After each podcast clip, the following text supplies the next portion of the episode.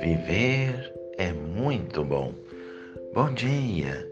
Amanhecendo mais um dia, agradecendo a Deus por abrir os olhos, por podermos falar, por podermos agradecer a Deus. E também agradecer a Deus por tantas pessoas que fazem o bem no mundo. É o exemplo desses grandes heróis do passado que devem inspirar o nosso tempo.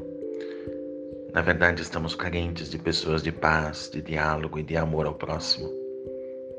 Tem tantas mães heroínas, bem como inúmeros professores, pessoas do bem que são inspiradoras. Nada pode derrotar alguém que é grato pelo que tem, gosta do que faz e trabalha para conseguir o que quer. Não é verdade? Eu me recordo, por exemplo, da escola, no ensino fundamental, entre a sétima e a oitava série, quando fizemos uma ação de alimentos para ajudar uma olaria. Nunca mais esqueci aquele momento tão bonito em que estávamos lá partilhando pão. Como é bom viver esses momentos importantes na nossa vida, pensar que podemos somar e não dividir. Por isso, a memória é fundamental na vida de uma pessoa.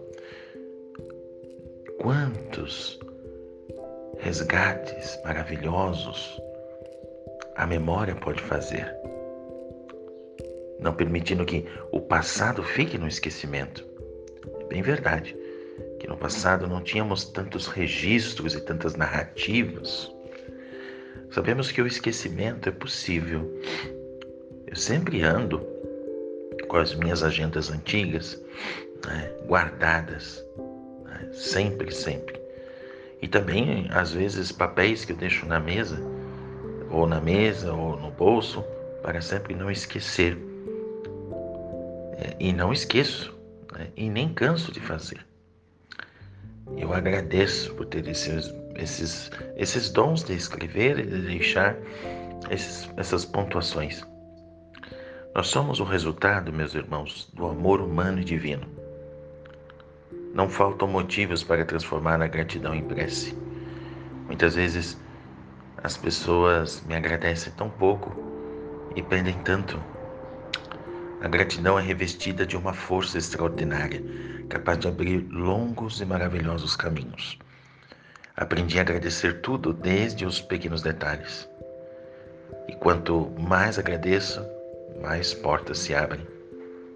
Nas minhas andanças, da minha vida religiosa, eu tenho encontrado em maior número pessoas insatisfeitas, sem nenhuma expressão de gratidão, fechadas sobre si mesmas Muitos esquecem de elevar aos céus um pouco de alegria e de paz.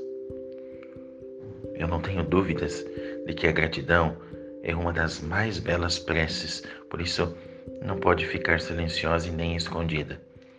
O agradecimento torna a pessoa forte e decidida. Nada pode derrotar quem é grato pelo que tem, gosta do que faz e trabalha para conseguir o que quer. Além de garantir felicidade, a gratidão permite que a vida seja dinâmica e alegre.